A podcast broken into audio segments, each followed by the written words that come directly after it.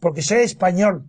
Y transversal es aquello que tiene a través, aquello que tiene una pendiente, lo que tiene por donde puede verter el agua o la lluvia, donde hay una inclinación, a eso es transversal. Y aquí, aquí no, yo sé en el sentido que quieren decir, pero eso no es transversal. No, un valor, un valor transversal no existe.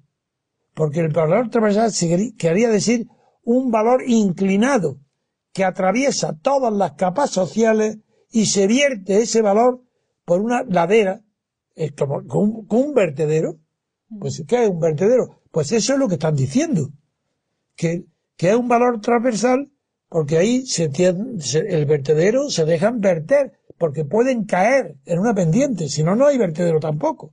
Bueno, pues esto no es verdad. Los valores, si se quiere atender a la extensión de los valores, que sea universal, total, parcial, dentro de una sociedad, se puede decir que los valores son o bien verticales, que afectan el mismo valor a toda la pirámide social, que el jefe del Estado y el último mendigo bajo un puente saben lo que son esos valores, que son los que forman parte de lo que se decía antes, derecho natural, la moral natural, sí, los naturales, lo que, esos son valores morales, pero son verticales, porque son, es como una cúspide hasta abajo, todos lo participan de él. Otra cosa es que se cumplan, nadie los cumple, eso es igual.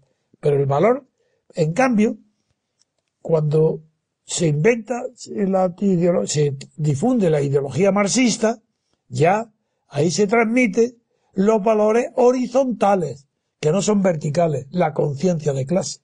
La conciencia de clase no puede tenerlo un banquero. Eso es horizontal, porque la pirámide tiene unos valores verticales y como la pirámide tiene capas que van cada vez menor, las más extensas están en la base y a medida que se va subiendo en la escala social, las capas van disminuyendo de grosor y de tamaño y de extensión, pues esos son los valores, esos se llaman horizontales. Porque la clase dirigente tiene unos valores que no tiene la clase dirigida.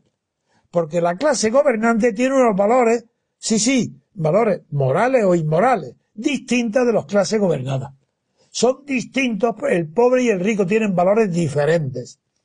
Uno le da más valor a la vida cuando no tiene que comer.